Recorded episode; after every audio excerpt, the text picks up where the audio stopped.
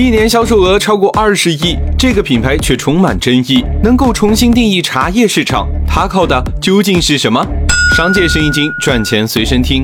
大师炒茶的噱头，铺天盖地的广告。抛开这些网红套路，传统企业都应该向小罐茶学习这三招。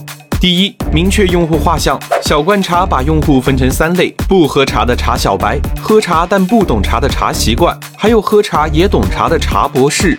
从一开始，小罐茶就放弃了茶博士，而是聚焦茶习惯用户，解决他们喝茶不方便、送礼没价格的问题，快速打开市场。用户选择这件事，不只要明确你的用户是谁，还要明确你的用户不是谁。第二，挖掘深度价值。我国一年的茶叶产量超过两百万吨，但深加工率只有百分之三，产品没有技术含量，附加值低。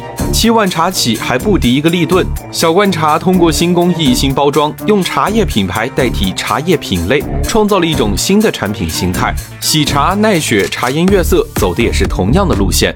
第三，提高产品质感。